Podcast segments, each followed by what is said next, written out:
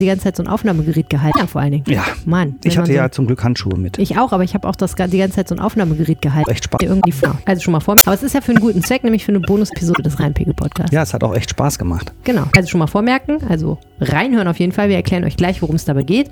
Und jetzt reden wir noch ganz kurz darüber, was es sonst noch für Themen diese Woche gibt. Thema Nummer eins.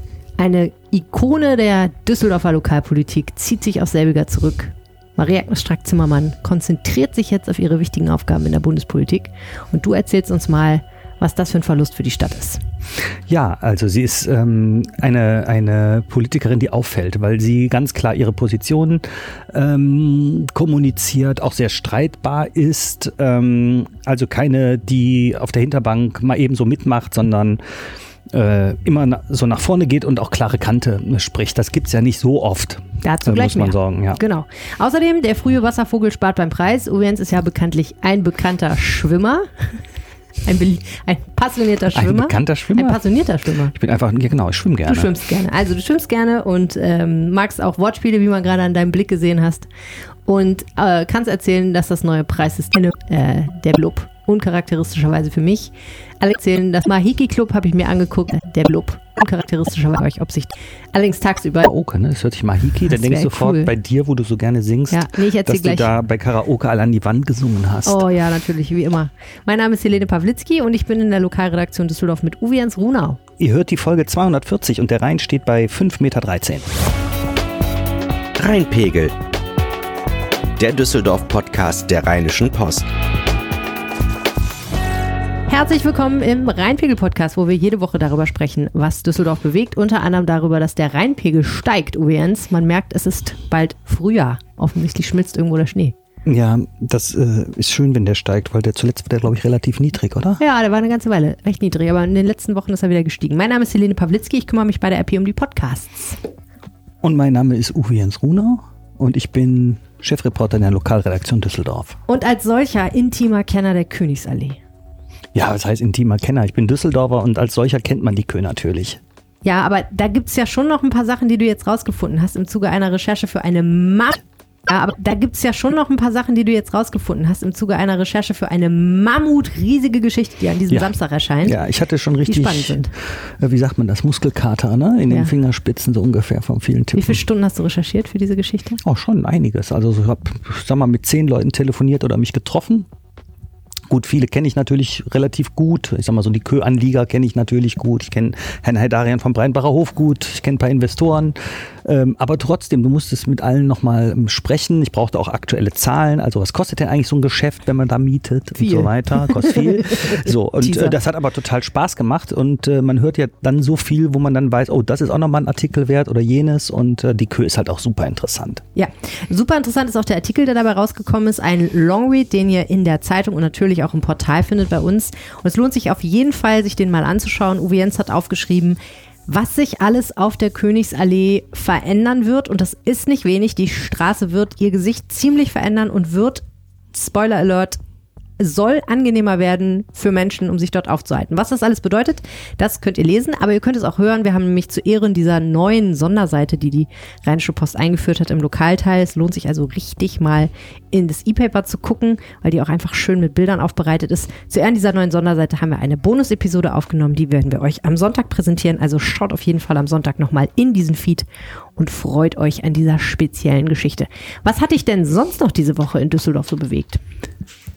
Ja gut, äh, Frau Strack-Zimmermann äh, hast du schon angesprochen. Äh, wir hatten eine andere Sache, die ich irre interessant fand. Und zwar hat die Kollegin Verena Kensbock äh, was ganz Spannendes recherchiert, fand ich, nämlich wie hat sich eigentlich die Zahl der Autos entwickelt in Düsseldorf. Äh, wir, wir schreiben ganz, ganz viel über das Thema Verkehrswende. Und da könnte man ja denken, die Menschen haben sich vielleicht mal ein bisschen umgestellt. Aber ganz unabhängig davon, dass wir mehr Menschen in der Stadt haben und deswegen mehr Autos, das wäre ja völlig okay, haben wir pro Kopf mehr Autos innerhalb der letzten zehn Jahre. Und da war ich dann, doch erstaunt. Das heißt, die Leute schaffen sich immer mehr Autos an, obwohl der Platz immer knapper wird. Und das, das, deutet ja auch darauf hin, dass es nicht immer nur ein Auto pro Haushalt oder zwei Nein. Autos pro Haushalt, also ganz oft sind es mehrere Autos ja. pro Haushalt, ne? Ja, natürlich. Und äh, da sind in dieser Statistik sind ja auch alle Düsseldorfer drin. Also auch die zehnjährige Nachbarstochter und die, äh, die äh, Senior oder Seniorin, die gar kein Auto haben. Ja. Und das heißt tatsächlich, natürlich gibt's ähm, ja gibt Leute, die mehr haben Autohaus, Autos. Verrückt, das ist ja. echt verrückt. Also äh, vierköpfige Familie hat drei Autos, ist in Düsseldorf nicht selten. Und gleichzeitig also diese super polarisierte Debatte wo es ja immer um die Frage geht, machen wir das Autofahren jetzt unangenehmer, damit weniger Leute Auto fahren, wo die einen sagen, ja, das müssen wir unbedingt machen und die anderen sagen, auf keinen Fall, das wäre einfach gemein. Also mhm. das finde ich total faszinierend. Interessant war noch, dass der Verkehrsdezernent halt gesagt hat, okay, wir haben mehr Autos, wir wollen jetzt erstmal die Rahmenbedingungen schaffen, damit man es angenehmer hat, beispielsweise beim Fahrradfahren oder ich habe gute Umsteigemöglichkeiten auf Carsharing oder mhm. so und mein Auto bleibt einfach öfter stehen. Das ist ja auch schon ein Vorteil. Nur muss ich dann noch gucken, äh, wo parke ich das. Ne? Ja, das ja. ist äh, großes Problem. Echt krass. Ja, was ich super spannend fand diese Woche waren zwei Geschichten. Das eine ist eine total irrwitzige Geschichte, die wir unbedingt nochmal näher beleuchten müssen, glaube ich. Es hat eine Razzia gegeben. Ja. bei Leuten, die teilweise im Brauchtum aktiv sind. Und zwar deswegen, weil es jemanden gibt im Linksrheinischen, der drangsaliert wird, dem man unter anderem einen abgeschnittenen Schweinekopf vor die Tür gelegt hat. Und mhm. zwar deswegen vermutlich, wenn das alles so stimmt, weil er sehr, sehr häufig sich über eine ganz bestimmte Gastronomie beschwert hat. Ja. Immer dann, wenn nach 22 Uhr da noch was los war, hat vielleicht nicht nur er, aber auf jeden Fall er vermehrt das Ordnungsamt auf den Plan gerufen so sehr, dass sich die Wirte wiederum total drangsaliert fühlten. Und da ist wirklich richtig Krieg in Niederkassel. Ja, auch die, auch die Nachbarn oder auch viele äh, Bürger da, ja, die da halt sind, die ne? da halt leben, die, da halt die, das nutzen, die da hingehen. Ja. Und äh, haben, da ist schon, feiern. da sind schon viele ähm, Menschen, die in Niederkassel wohnen, fühlen sich angesprochen, manche werden deswegen aktiv. Das ist ein Riesenthema da, was, was seit Monaten ähm, eigentlich immer höher, ja nicht nur schwelt, das ist äh, immer verhärteter geworden. Sogar ja. der Oberbürgermeister ist hin, wollte ja ein bisschen Frieden da ja. stiften, kannst da alles vergessen. Und also, er hat gesagt, er ist, er ist total fertig, weil es da so abgeht und die Leute ja. sind völlig überhaupt gar nicht mehr gut aufeinander Also normal ist das so, äh, heute Morgen haben wir nochmal gesagt, ist ja wie in so einem Tatort-Krimi, der irgendwo auf dem Land spielt, in so einem kleinen Dorf, wo die Leute sich gegenseitig fertig machen. Und ähm, diese Ausmaße hat das da jetzt? Und ich meine, so eine Razzia, sechs Leute, wo zum Teil vier bis sieben Polizisten aufkreuzen, um die Handys zu beschlagnahmen, ja. das ist außergewöhnlich. Also ich bin ganz gespannt, wohin diese Geschichte noch führt. Ja, ich auch. Hoffentlich nicht zu noch schlimmeren Dingen. Jetzt beschäftigt es ja schon die Ermittlungsbehörden. Also mal gucken. Äh, etwas positiver finde ich die Geschichte, dass im Düsseldorfer Süden zwei Metzgereien vom Magazin Feinschmecker und die, die Top 500 Metzger in Deutschland gekürt wurden. Sensationell. Nämlich, ja, Metzgerei Sassen in Benrath und Metzgerei Inhofen. Ich glaube, du sagtest, in Wersten sitzen die.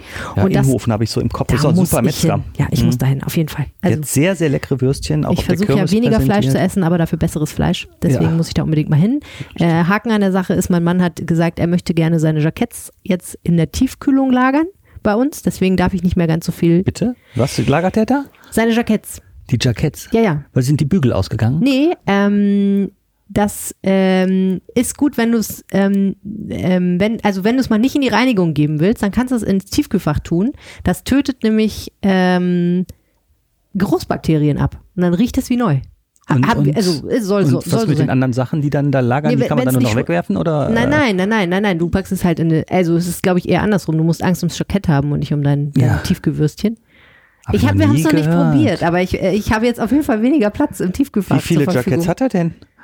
Naja, schon ein paar, aber so, ne, du willst ja nicht immer ständig in die Reinigung schleppen, so, sondern es lohnt sich ja auch nicht immer. Na, wie dem auch sei, ich bin gespannt, wie der Test ausgeht. Ich werde berichten. Aha. So, gleich sprechen wir über den Abschied von Marie-Agnes Strack-Zimmermann aus der Kommunalpolitik. Vorher machen wir ein bisschen Werbung. Harte Riffs, scharfe Showgirls, atemberaubende Artistik und kunstvolle Clownerie, das bietet die neue Show im Apollo Varieté. Rock'n'Roll Circus ist die Symbiose von Musik und Zirkuskunst. Regie geführt hat Adrian Paul, Sohn des Roncalli-Gründers Bernhard Paul.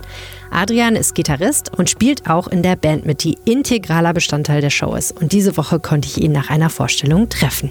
Adrian Paul, die Show ist gerade vorbei. Wie geht's Ihnen heute Abend? Gut.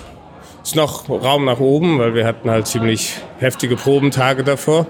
Aber sonst eigentlich ganz gut. Es ist ja auch immer schön, wenn man das Publikum sieht und so, dann ist das ja einfach das Ganze wert, oder? Ja, wenn die dann toben, das ist dann immer schön. Sie sind das Mastermind hinter Rock'n'Roll Circus, dieser Show im Apollo Varieté. Was hat Sie dazu inspiriert? Ja, mein Vater eigentlich, weil der ist halt ein Rock'n'Roller der ersten Stunde und das hat er mir halt so als Kind vermittelt und ihm war auch wichtig, hat mir dann auch meine erste Gitarre gekauft und das hat sich dann automatisch so entwickelt. Also ich sehe es eher wie eine Religion an, die ich mit meinem Vater teile. Rock'n'Roll ist unsere Religion halt. Und Zirkus kommt dann ja noch dazu. Wie viel haben denn Zirkus und Rock'n'Roll gemeinsam? Viel eigentlich, weil das, was sie meistens gemeinsam haben, ist eigentlich im Zirkus und im Rock'n'Roll war immer jeder willkommen, egal welche Hautfarbe, welche Religion, egal. Hauptsache, es war ein toller Mensch und was die Leistung hat gezählt. Und das war im Rock'n'Roll schon so und im Zirkus schon sogar noch viel früher. Also eigentlich je mehr Freak, desto besser in beiden Fällen. Ja. ja. Jimi Hendrix war auch eine Person of Color und äh, Little Richard auch und der war sogar noch schwul wie Elton John. Das heißt, alle waren immer willkommen im Rock'n'Roll und im Zirkus genauso. Es hat halt einfach der Mensch gezählt und deswegen passen sie halt gut zusammen. Also Rock'n'Roll und Zirkus überwinden Grenzen. Let your freak flag fly. Vielen Dank, Adrian Paul. Vielen Dank. Rock'n'Roll Circus läuft noch bis zum 2. April im Apollo Varieté. Tickets gibt es ab 19 Euro. Für mehr Infos zur Show schaut einfach vorbei auf apollo-varieté.com. Danke ans Apollo Varieté, die diese Episode des Rheinpegel Podcasts möglich machen. Du hast Markus Lanz geguckt neulich, habe ich gehört. Ja, ab und zu gucke ich das. Ähm, und äh, diese Woche war auch Marie-Agnes Strack-Zimmermann bei ihm zu Gast. Ja, eine FDP-Politikerin, die ähm, hier in Düsseldorf lebt, auch immer noch äh, auf dem Sofa sitzt oder im Sessel. Mhm, eine Frau, die man mittlerweile bundesweit kennt, schon bevor es Krieg gab in der Ukraine, war sie, glaube ich, auf dem besten Wege sehr bekannt zu werden, weil sie einfach in Talkshows gut funktioniert, muss man sagen. Ja. Und aber seit es Krieg in der Ukraine gibt, ist sie noch gefragter, weil sie nämlich verteidigungspolitische sprechend Fraktion im Bundestag ist und sich ziemlich gut auskennt mit allen möglichen Panzern und auch eine der politische Sprecherin ihrer Fraktion im Bundestag ist und sich ziemlich gut auskennt mit allen möglichen Panzern und auch eine derjenigen ist, die am intensivsten fordert, seit schon Monaten, dass schwere Waffen in die Ukraine geliefert werden mhm. von deutscher Seite. Und das ist ja deswegen auch interessant, weil die FDP ja tatsächlich auch an der Regierung beteiligt ist. Das heißt, es ist jetzt nicht so, dass eine Oppositionspolitikerin Krach macht, sondern prinzipiell hat das schon so ein gewisses Mehrgewicht, wenn eine FDP-Politikerin das sagt. So, und ich habe mich ja immer schon gefragt, wie schafft Marie-Agnes Strack-Zimmermann das, dass sie immer noch hier im Stadtrat sitzt? Sie hat das hingekriegt. Also sie war auch immer äh, bei den entscheidenden Sitzungen dabei. Also sie hat einen ganz eng getakteten Plan und äh, pendelt eben da permanent zwischen, zwischen Berlin und Düsseldorf. Das hat sie hinbekommen. Und ähm, ich hatte eigentlich schon fast damit gerechnet, dass sie nach der Wahl sagt, jetzt bin ich da im Bundestag und ich bin jetzt Verteidigungs, ich werde Vorsitzende, das war ja das Neue, ich werde Vorsitzende von diesem Verteidigungsausschuss, mhm. weil verteidigungspolitische Sprecherin war sie ja auch schon davor. Mhm, ja seit 2017 im Bundestag. Ne? Und ähm, das hat sie aber dann nicht gemacht. Warum? Ähm, sie war ja eine ähm, Oberbürgermeisterkandidatin gegen Stefan Keller. Sie hat dann verloren. 2020? Hm. 2020. Und sie hat gesagt, was ich nicht mache, ist, ich trete hier an, um Oberbürgermeisterin zu werden. Dann verliere ich und dann höre ich auf. Hm.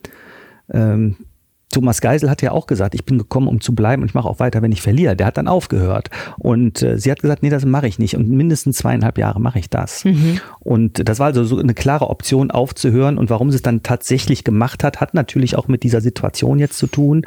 Ähm, als sie verteidigungspolitische Sprecherin war, ich sag mal 2018 oder 19, hat das keinen Menschen interessiert. Das wollte auch gar nicht unbedingt jeder werden, weil äh, da ist ja nichts los. Ne? Bundeswehr ist nicht so wichtig. Äh, wir haben ein paar Soldaten für eine schnelle Eingreiftruppe. Landesverteidigung brauchen wir nicht.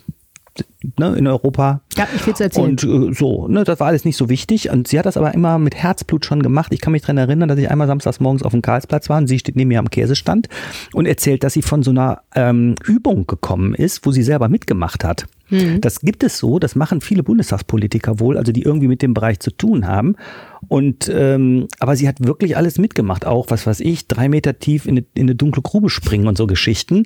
Habe ich gedacht, mein lieber Scholli, äh, da hätte ich ja keine Lust äh, dazu gehabt, aber das hat sie alles mitgemacht, nahm das sehr ernst.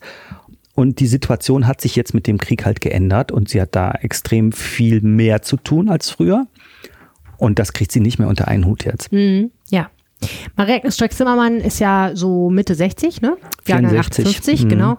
Und ähm, hat angefangen in der Düsseldorfer Kommunalpolitik, als ihre Kinder so ein bisschen größer waren, Nee, die war noch klein, vor echt noch 25 Jahren. Okay. Also sie hat vor 25, also knapp 24 Jahre ist das Ja. jetzt her, da ist sie in die Bezirksvertretung 7 gekommen in Gerresheim. Da wohnte Ja. sie auch, ähm, oben schön am, am Wald da äh, so ein bisschen. Da ist ja so ein schönes Viertel, da Lagronstraße, Sonnenbornstraße und so da in der Ecke wohnte sie Ja. äh, mit den Kindern, die da immer schön auf der Straße spielen konnten weil da nicht so viel los war. Und ähm, da hat sie eine ähm, Ratsperiode Bezirksvertretung gemacht und ist dann in den Stadtrat gekommen.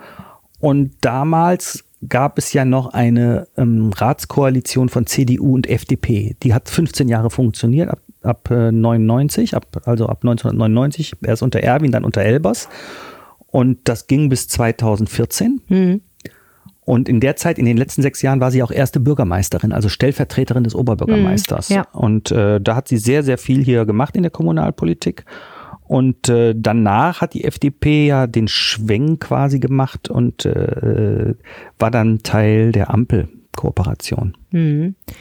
Äh, ich weiß noch, sie hat mal im Rheinpegel-Interview äh, damals im Wahlkampf, sie war ja mal Kandidatin fürs Oberbürgermeisteramt, wie du erwähnt hast, hat sie erzählt, ähm, wie sehr, wie viel sie gelernt hat eigentlich in diesen ersten Jahren ihrer politischen Tätigkeit, dass sie da auch immer so ein bisschen, ja, wie soll ich sagen, äh, sie konnte da so ein bisschen flexibel agieren, glaube ich, an der Stelle. Ne? Und äh, konnte eben sich äh, ja auch pragmatisch eigentlich mit der Politik so ein bisschen umgehen und dann auch lernen, wie es eigentlich ist, sich in so einem Raum zu behaupten, wo dann auch natürlich damals auch vor allen Dingen viele Männer saßen. Und ich glaube, da hat sie sich auch viel ihrer Schnauze wahrscheinlich nochmal erarbeitet, die sie wahrscheinlich sowieso schon hatte.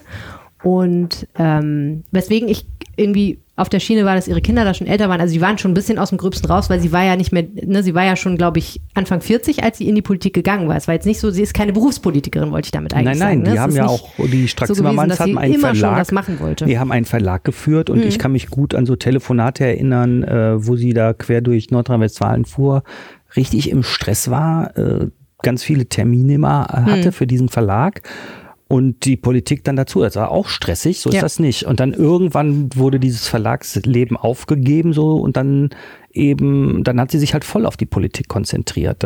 Aber sie hat eigentlich das eine mit dem anderen getauscht. Also viel gearbeitet hat sie halt immer und dann wurde das halt dann äh, jetzt am Ende Berlin, ne? Wo jetzt das, die meiste Arbeit anfiel. Ja. Was ist denn das Geheimnis ihres Erfolgs?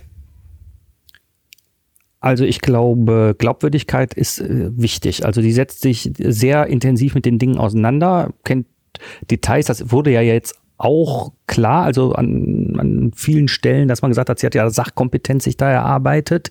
Und das war im, im Stadtrat auch so, wo sie im Übrigen natürlich auch durch ihre besonders streitbare Art aufgefallen ist. Das hat natürlich auch nicht alle äh, immer gefreut. Also sich mit Frau Strack-Zimmermann anzulegen, war meistens immer so ein verbaler Boxkampf dann. Die Journalisten hat's gefreut, weil die wussten immer Ja, schon, wir wussten das kernig, was sie geht zum passiert. Mikrofon, dann geht's dann los. geht's, dann geht's zückt los. Dann ist was rund. Also, aber das haben auch nicht alle immer nur gemocht und so. Das weiß sie auch, aber so ist sie halt und das gehört dann dann dazu. Also sie setzt sich halt sehr ein. Sie ist, sie ist da glaubwürdig und sie hat einen klaren Kompass, was ja auch wichtig ist. Leute, die immer nur so rumeiern und heute so und morgen so reden, ähm, die wollen die Menschen eigentlich auch nicht so unbedingt haben. Also insofern, sie ist, sie ist kenntlich und sie ist auch glaubwürdig in ihrem Engagement und von daher hat sie sich da, darüber eigentlich den Ruf erworben. Muss man, man muss ja gar nicht alles immer richtig finden, was sie sagt, aber äh, man weiß bei ihr, woran man ist. Das ist, glaube ich, ganz gut. Ja, ja, vor allen Dingen finde ich, hat sie irgendwie schon so eine Gabe, die Dinge so auf den Punkt zu bringen. Ne? Genau. Also sie fasst immer die Sachen sehr pointiert zusammen. Mhm. Das kann auch mal scharf wirken, aber vor allen Dingen musst du auch zum Beispiel als Journalist, weißt du einfach, wenn du sie anrufst, kriegst du ein klares Statement. Wie du sagst, da Ja. wird nicht rumgeeiert. Und das ist vielleicht auch ein Grund, warum sie in Talkshows so gut funktioniert. Ja, Das, wurde ja so vergangenes Jahr dass man hauptsächlich auch entdeckt. dieses äh, diese situative Intelligenz muss man haben, ne? dass du dann reagierst und auch auf auf den Punkt äh, Mhm. bringen kannst. Ne? Ja, und, Das- aber gleichzeitig halt auch die Dinge nicht zu stark vereinfachst, ohne, ne, da- also, Nee, es weil muss dann setzt dich auch in stimmen. die, Es muss noch stimmen. genau. Mhm. Es muss stimmen, aber es muss verständlich sein. Und äh, das ist auch im Übrigen eine Aufteilung bei der FDP gewesen, dass äh, oder auch immer noch, dass sie dann diejenige ist, die oft in die Talkshows geht, weil sie sich dafür eignet. Also da, da wurde sich auch, sie war ja auch lange Stellvertreterin von Christian Lindner und äh, das, da haben sie sich das auch aufgeteilt, ja. Wer was macht, wer welche Rollen einnimmt, wer wohin geht. Und äh, weil sie da eben, wie du zu Recht sagst, gut funktioniert, ähm, hat sie das auch gemacht. Und auch jetzt macht sie es ja noch oft. Hm. Was für eine Art von Liberale war und ist sie? Immer äh, äh, wirklich ähm, auf dieser Seite des äh, der der individuellen Freiheit, die die eben ähm, zu schützen aber auch flexibel genug auf Änderungen zu reagieren. Also es gibt durchaus Sachen, wo die Liberalen früher nie mitgemacht hätten. Wenn man jetzt äh, aber sieht, was passiert ist, nehmen wir mal den Wohnungsmarkt mit diesen Weiterverkäufen, dass man dann regulierender eingreift als Staat, was ja normalerweise FDP-Leute nicht machen, das äh, sieht sie heute auch anders, weil das notwendig ist. Also auch die FDP hier im Düsseldorfer Stadtrat ähm, ähm, sieht das sieht das durchaus anders. Also wenn es notwendig ist, auch mal Dinge zu ändern, muss das auch sein. Aber erstmal ganz klar für die individuelle ähm, Freiheit, ähm, den Einzelnen auch davor zu schützen, dass er zu viel Vorschriften äh, bekommt, da ist sie ganz klar dabei, aber auch so dieses Wertegerüst, dass man halt äh, für die Kinder genug Angebote haben muss in der Betreuung und so weiter. Das, äh, das hat sie auf der anderen Seite genauso vertreten. Und jetzt hier für Düsseldorf selber äh, sehr engagierte Vertreterin hier für diese ganze Neuentwicklung Köbogen zu machen. Mhm. Da gab es übrigens auch immer die härtesten Auseinandersetzungen. Ne? Da hat sie gesagt, andere, die wollten die Stadt quasi klein halten und da muss man hier Leuchttürme setzen und äh, da werden wir noch alle stolz drauf sein. Und da hat sie also immer massiv für gekämpft, äh, dass Düsseldorf äh, immer wieder neue große Projekte braucht, um sich weiterzuentwickeln und besonders attraktiv zu sein. Da hat sie immer für gekämpft. Stichwort Rheinuferpromenade. Ja, die würde sie auch, als wenn sie gewonnen hätte, wäre die erste Maßnahme, also innerhalb des ersten halben also Jahres ähm, wäre das alles eingestielt worden, um die Rheinuferpromenade zur Rheinterrasse zu verlängern. Und äh, ähm, das wäre auch eine gute Maßnahme für Düsseldorf. Ich kann eigentlich nicht verstehen, dass das seit 15 Jahren Thema ist. Und also auch die Ampel hatte das ja schon im Vertrag drin, 2014, und es passiert einfach nicht. Hm. Das, ich kann das nicht verstehen. Also es wird für anderes so viel Geld ausgegeben, aber wenn man sieht, was im Sommer da los ist und wie gerne die Menschen nahe des Rheins sich bewegen und aufhalten, kann ich nicht verstehen, dass man das Stück dann nicht ähm, verlängert, zumal man äh, die Finanzierung ja auch machen könnte, indem man die Parkplätze einbringt, die darunter zu vermieten sind, mm, die auch heute vermietet werden. Ne? Damit könnte man das ja auch zum Teil bezahlen. Ja, also dafür hat sie immer gekämpft. Strack-Zimmermann ist ja Karlstädterin und hat da auch ein großartiges Netzwerk und war auch in dieser ganzen Debatte um die Ballermannisierung des äh, Rheinufers beziehungsweise den wahnsinnigen Trubel, der da insbesondere in den letzten zwei Jahren im Sommer dann immer nachts war und wo die mhm. Karlstädter sich ja wirklich sehr vehement beschwert haben, äh, war sie eigentlich immer Fürsprecherin der Menschen, die dort wohnen. Ne? Ja, und oh, das ist übrigens auch ungewöhnlich für eine Liberale, hat total immer laut nach der Polizei gerufen, soll doch mehr eingreifen. Mhm. Und würden sich wegdrucken und so weiter, solche Vorwürfe ähm, gemacht und das war auch für eine Liberale ungewöhnlich, weil sie auch gesagt hat, hier muss mehr sich also und so weiter, muss der Staat da Stärke zeigen. Mhm, ja durch Pöder und so weiter, muss der Staat da Stärke zeigen. Mhm, ja. Wie groß ist die Lücke, die sie jetzt in der Düsseldorfer Kommunalpolitik, insbesondere für die FDP natürlich reißt? Die ist erstmal da, aber ich verfolgt das ja hier schon mehr als drei Jahrzehnte und ich kann sagen, kommen immer wieder neue Leute. ja, also deswegen, gut, äh, das ist erstmal so, aber man muss jetzt auch nicht riesig wehklagen. Hm. Da sind auch andere noch in der Fraktion. Da kommt jetzt auch einer nach, der auch, Herr Schork, der auch schon mal in der Bezirksvertretung saß. Und bei Frau Strack-Zimmermann, als sie in der Bezirksvertretung saß, hätte doch jetzt keiner gedacht, ach, die wird mir erste Bürgerin und irgendwann diskutiert die mit dem Scholz über Panzer. Da ähm, hat ja damals auch keiner dran gedacht. Deswegen, da muss man einfach auch neuen Leuten eine Chance geben und dann mal gucken. Hm. Man muss halt die Räume, die sich bieten in der Politik auch nutzen. Also Verteidigungs, also den, diesen Verteidigungsausschuss zu leiten, da hat sich doch nach der Bundestagswahl auch keiner drum gerissen. Das war auch nicht so wichtig. Also Ausschussvorsitz will, will man dann schon haben, ist eine Adelung, ne? Man hat dann auch ein größeres Büro und so weiter. Ausrechnen konnte besondere Aufmerksamkeit zu bekommen 2021. Hm. Na gut, aber trotzdem, welche Rolle spielt die FDP denn im Moment in Düsseldorf und ähm, wie wird sich Tja, das möglicherweise die FDP, verändern? Die FDP hat natürlich äh, das große Problem, nicht an der Macht zu sein. Sie ist ja auch in die Ampel mit reingegangen, weil sie wusste, ähm, dann haben wir weiter, weil wir an der Macht beteiligt sind, mhm. äh, eine größere öffentliche Aufmerksamkeit und sie muss. Du meinst die Ampel im Bund oder die Ampel, nee, die, die Ampel jetzt hier in Düsseldorf. Wenn ja. wir, in Düs wir reden ja über Düsseldorf. Sie war ja, auf, sie war ja schwarz-gelb und man hat doch gedacht, was will denn jetzt diese wertkonservative FDP mit diesen linken Grünen, die überall nur noch Fahrradfahrer haben wollen. Das passt doch nicht zusammen. Und ich habe, viele haben auch gesagt, die hält nicht bis zum Schluss. Ein, zwei Jahre vor der nächsten Kommunalwahl hört die Ampel auf. Und was ist jetzt? Sie haben bis zum Schluss hm. durchgehalten. Die Ampel. Ah, das hat schon arg echt so Ja, gestöhnt, das ne? schon, aber das ist bei, bei vielen, auch bei Zweierkoalitionen so, weil natürlich von der Wahl sich jeder wieder profilieren muss für die nächste Wahl. Aber ähm, da hat die FDP halt äh, das durchgezogen, auch bis zum Schluss. Und es ist immer so, wenn er an Macht ist, hat die größere Aufmerksamkeit und die FDP, äh, die weitere Existenz der FDP hängt davon ab, dass sie sich irgendwann wieder an der Macht beteiligen kann. Das ist ganz klar. Das ist mhm. immer die Marschrichtung. Na, man bleibt, es bleibt spannend, man kann gespannt sein, was da noch kommt. Wir reden jetzt als nächstes erstmal so ein bisschen über eine sportliche Betätigung, nämlich über das schöne Thema Schwimmen. Da war es ja so, dass du zuletzt berichtet hattest, die Schwimmbäder in Düsseldorf heben ihre Preise an. Grund sind die gestiegenen Energiepreise hauptsächlich mhm. und die mhm. Inflation natürlich. Und jetzt schreibst du Überraschung, die Preise werden doch an manchen Stellen ein bisschen billiger. Ja, das ist äh, schon frappierend. Ich also habe das auch, ich habe da äh, gedacht, auch das ist, ich weiß nicht, ob das in Deutschland jetzt gerade eine einmalige Überschrift ist, weil wir haben doch jetzt seit Monaten nur gelesen, dass Saunen geschlossen werden und Bäder auch zum Teil und äh, und auf jeden Fall, dass sie teurer werden. Ich meine, hier sind sie jetzt leicht teurer geworden, muss man sagen, zum Jahreswechsel. Da kostet jetzt das reguläre Ticket ähm, 5,40 Euro für einen Erwachsenen statt 5,10 Euro und der ermäßigte Preis von 3,40 auf 3,60. Das haben wir so geschrieben. Und ähm, natürlich dann auch die Zehner-Tickets und so weiter. Alles wird leicht teurer, ist noch so verkraftbar.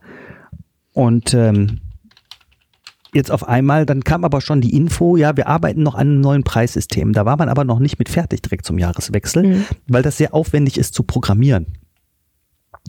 Und äh, jetzt ist das fertig und diese Woche ist dieses neue Preissystem an den Start gegangen. Das ist also rein online, nicht an der Kasse.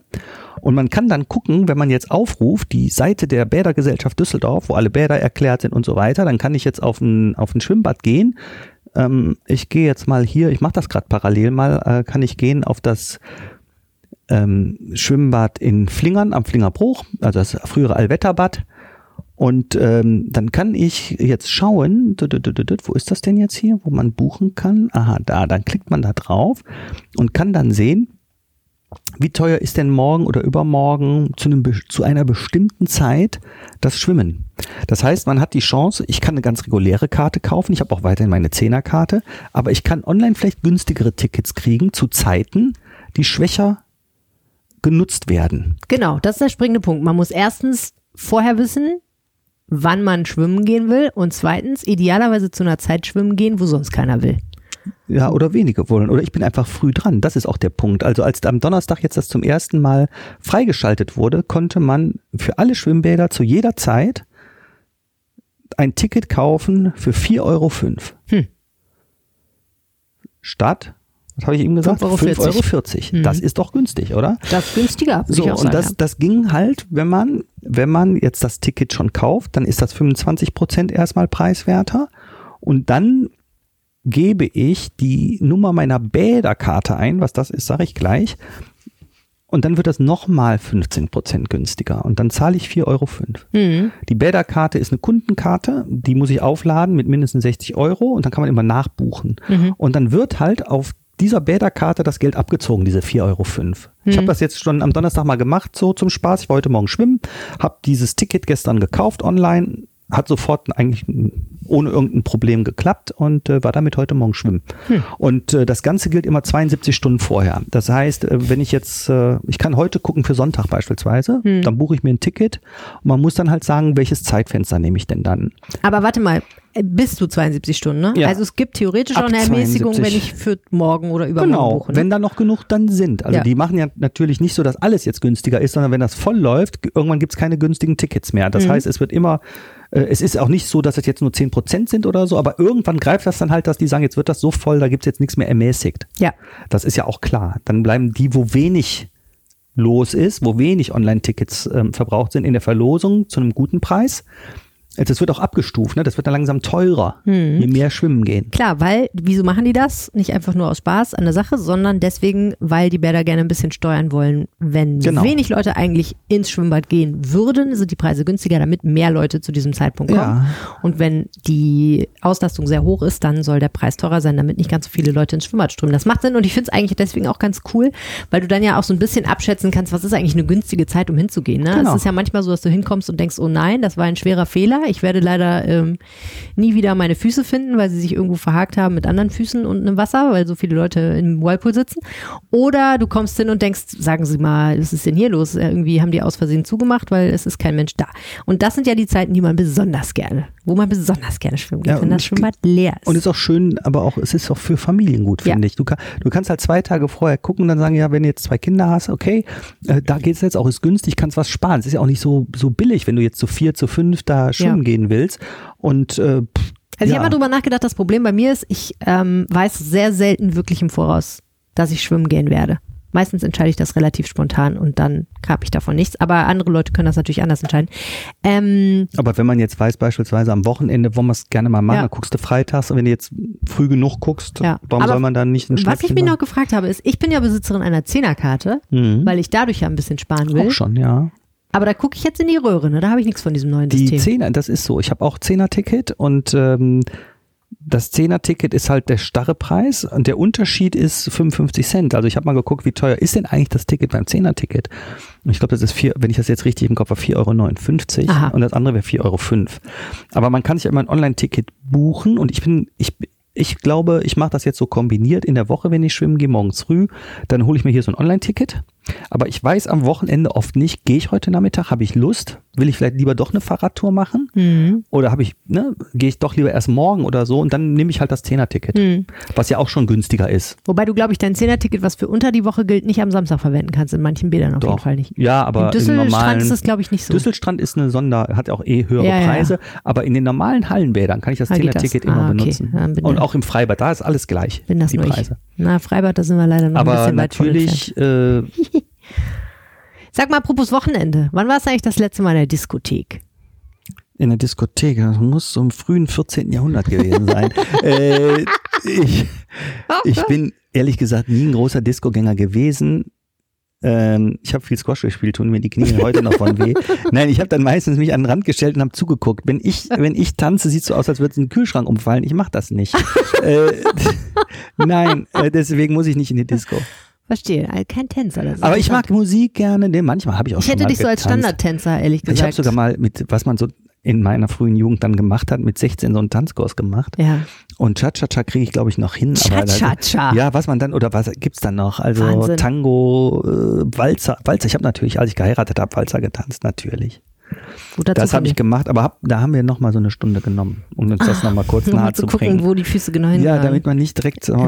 Hochzeit aufhört, die Feier, indem einer sich die Knochen verrenkt Ich hat. sehe schon. Also, Wieso, weswegen? Du gehst gerne in die Disco? Äh, nicht mehr. Nicht Wo denn mehr. überhaupt? Gibt's noch eine nicht Disco mehr. in Düsseldorf? Ja, pass auf, es ist halt so, ne? Ähm, ich gehe nicht mehr gerne in die Disco. Ich habe große Probleme, eine zu finden, die ich gut finde.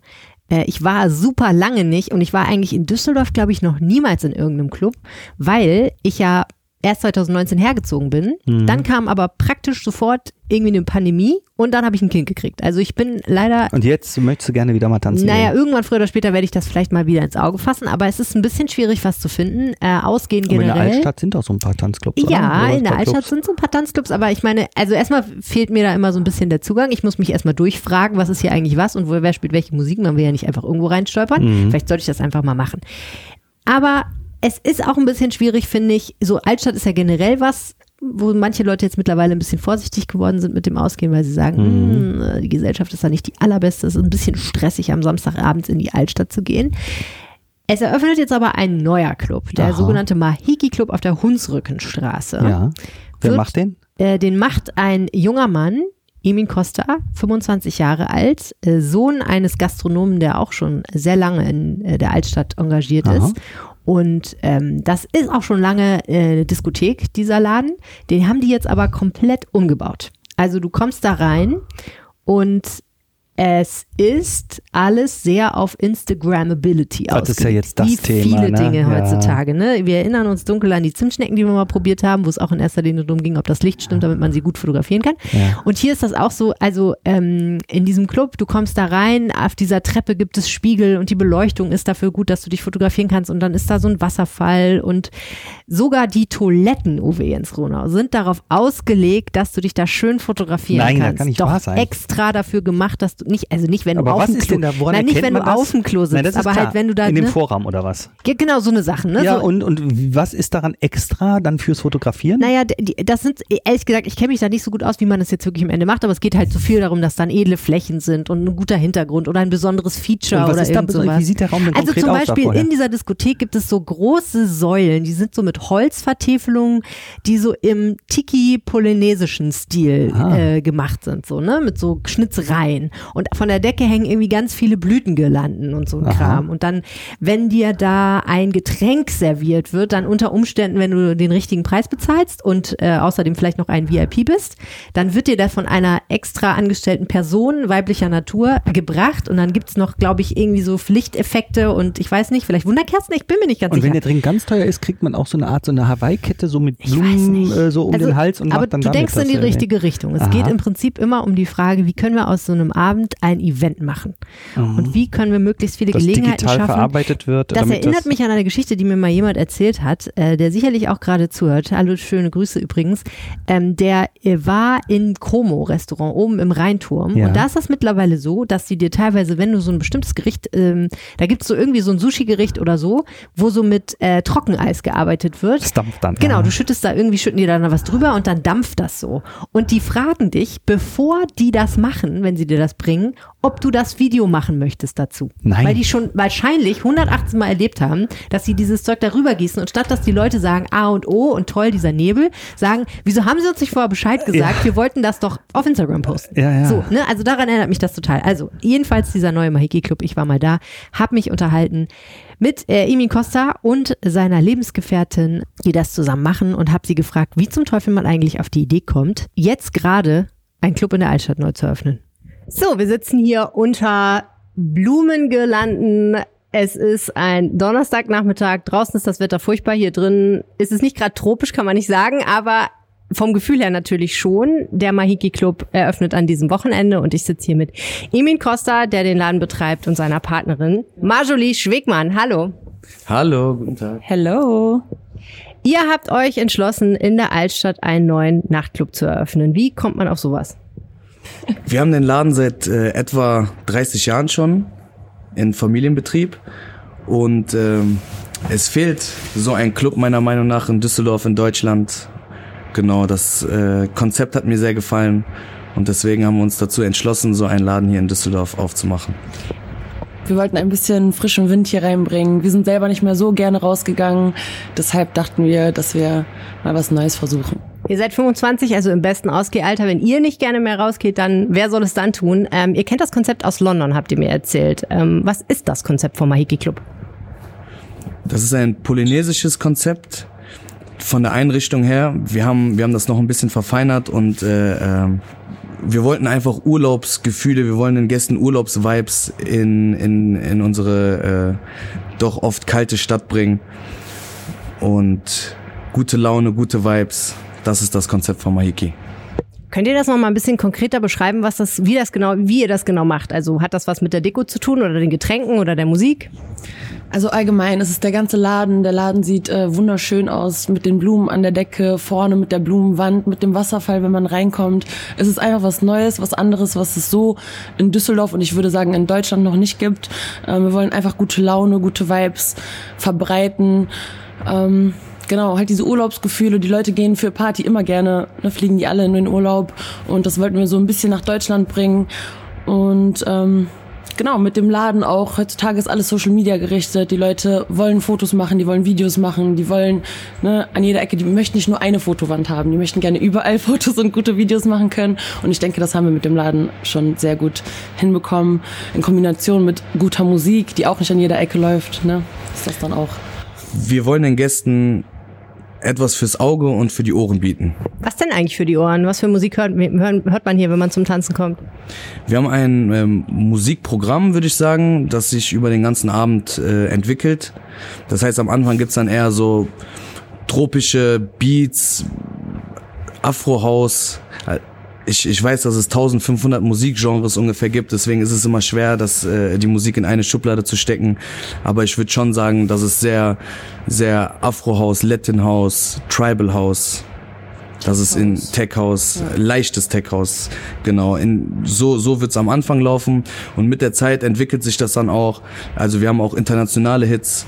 Das ist ja auch ein internationales Clubkonzept und daher müssen wir auch für die äh, äh internationalen Gäste was wir haben ein Musikprogramm, bieten. was über den Abend, ne, also wir machen am Anfang des Abends etwas das Warm-up und danach switcht das so ein bisschen, ne, damit man auch wirklich Party machen kann. Keiner kommt um 22.30 Uhr in einen Club und sagt, oh wow, ich äh, bin jetzt schon voll dabei. Deswegen ähm, genau haben wir da so ein Programm, was, woran wir uns halten und äh, was wir denken, was auch super für das Publikum ist.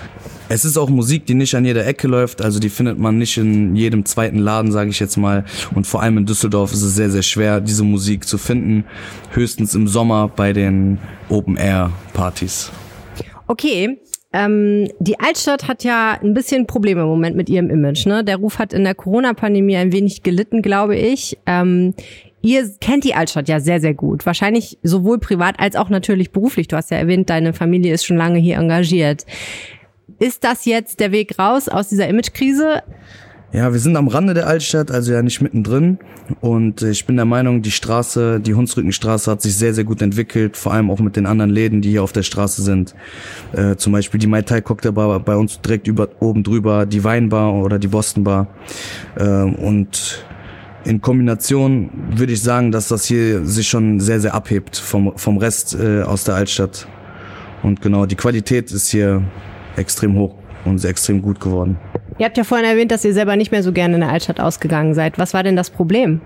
Ja, allgemein. Also äh, nicht mal nur die Altstadt, sondern ähm, allgemein Düsseldorf, Deutschland. Das ist so ein bisschen sehr eintönig geworden. Es ist ähm, ja entweder Hip-Hop oder Techno. Es ist wie mein Mann gerade gesagt hat, es sind 1500 Musikgenres fast.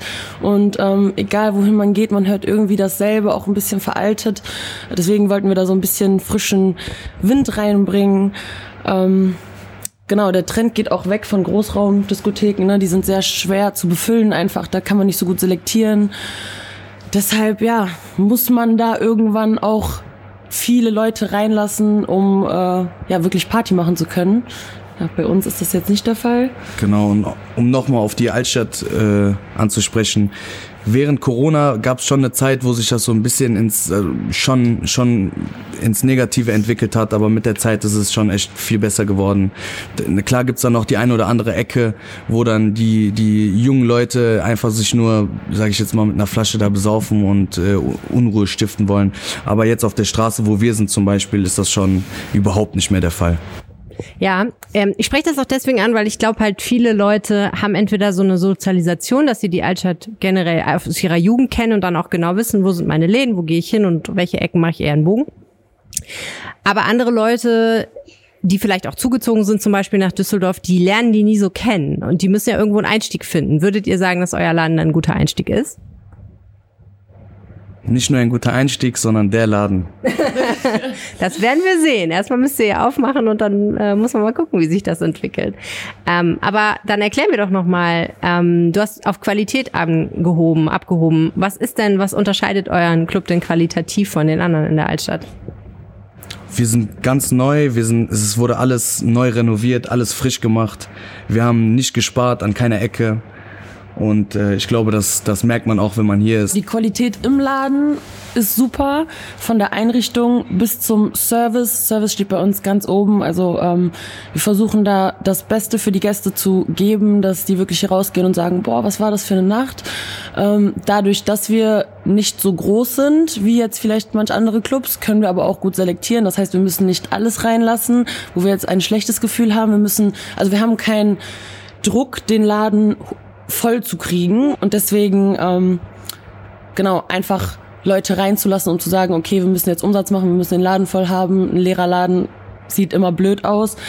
Wir ähm, wollen auch älteres Publikum, das ist auch so ein Teil von unserem Konzept. Ähm, unser Eintritt ist ab 21 Jahren, also genau, das hat alles mit unserem Konzept zu tun. Ähm, wir wollen älteres Publikum ansprechen. Wir wollen Leute ansprechen, die hier so keinen Anschluss mehr finden im Nachtleben, weil die nicht wissen, wohin die sollen. Jetzt muss ich kurz fragen, was älter heißt, weil das ist ja relativ.